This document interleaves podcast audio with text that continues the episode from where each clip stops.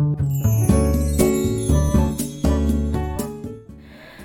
はようございます。滝真由子です。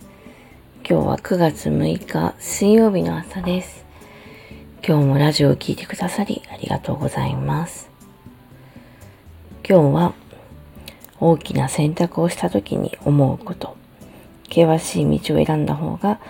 自分の成長につながると信じているというお話です。人生の中でいろんな大きな決断をする場面って皆さん少なからずあると思うんですよね。まあ、結婚とか転職とか、まあ、移住したりとか離婚したり、まあ、子供を持つなんてことも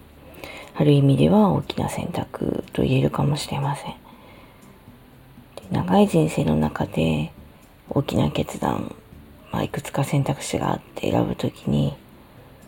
ぱり苦労しない道を選びたいなっていうのがまあ人の心だし、当然そういうふうに魅力的に感じると思うんですけど、まあでもこう、美味しいものには毒があるみたいな感じで、いつもこう楽な方、簡単な方ばっかり選んでいると、まあそういうし、例えば疾病返しにあったりとか、うん、ずっとずっと楽な方楽な方に行くことで成長が止まってしまったりと、あると思うんですよね。で、楽な道を選ぶと、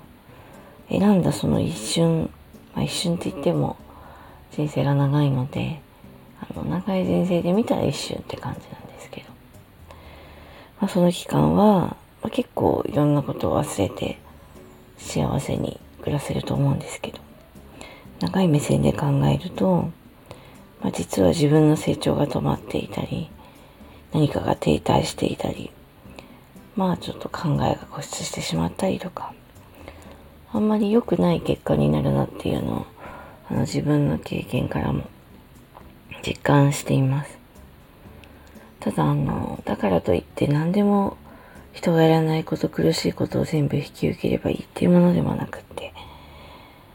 それはそれで、あの、人に搾取されたりとかすることもあるので、まあ、険しい道が、ちゃんとそれは自分の成長につながるものなのか。人に時間と労力とかあとまあ成果もね奪われるようなそんな険しい道なら当然しない方がいいわけでそのあたりをしっかり見極める必要があるかなと思っています。私の個人的には、うん、険しい道を選んでいるという、まあ、自負はあるんですけどただ最初からそれを選べているかというとやっぱり特にすごく苦しい時なんかは、まあ、楽な道があったらそれ選びたいと思うことがあって実際に選んでしまうこともあるんですよね。で選んでしまってから、まあ、後悔というかこれでいいのかなってでも思うことは結構多くて今一日一日は平気で、まあ、ある程度幸せで過ごせてるんだけれどもこの一日一日が本当に将来につながっているのかなとか、自分の成長につながっているのかなと思った時に、その選んだ楽な方な道、簡単な方な道が、これでよかったのかなってすごく思うことが多くて。一回選んだ道を、まあ、選び直すって結構大変なんですけど、でもなんか楽な道を選んで、ってこれで良かったのかなっていう気持ちが続く時はその後が大変でもまた険しい道に戻るというか選び直したりすることは結構あります。でこうやってまあ平坦じゃない上り下りしたりちょっと分け道それたりするのがまあ人間だし人生かなと思ったりもしているのでそうやって試行錯誤しながら生きているのがまあ私の人生かなと思っています。でこの楽な道っていう楽っていう言葉も、まあ、感じ方によって違うかなと思っていて、まあ、から見たら結構大変そうに見えることも本人は楽だったりとか、逆にあの、それって楽なんじゃないのって、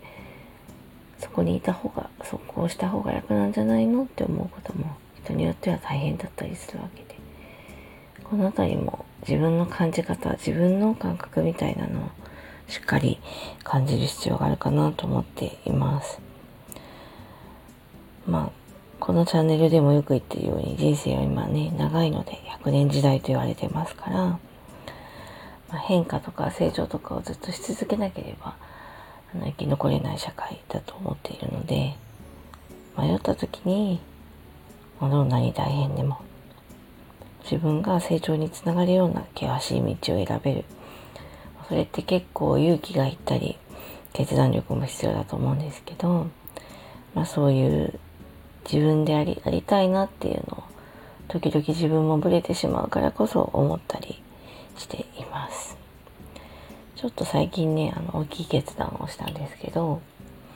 まあそれも苦しいけど、まあ自分にとっては、ま、成長の糧であると信じて、あのまあ、リスクはね、結構いろいろあって怖いんですけど、まあ、報酬、成長するってことがやっぱりすごく何よりの、まあ、報酬というか、うん、そうですね、びっまあ、嬉しさかなと思っているので、また前に進もうと思っています。というわけで、今日は人生に中で、えー、大きな決断をするときに思うこと、険しい道を選んだ方が自分の人生につながると信じているというお話でした。今日もラジオを聴いてくださり、ありがとうございます。それではこの辺りで失礼します。滝真由子でした。この辺りノートのノートにも、ノートの記事にも詳しく書いていますので、よかったら読んでくださいね。それでは失礼いたします。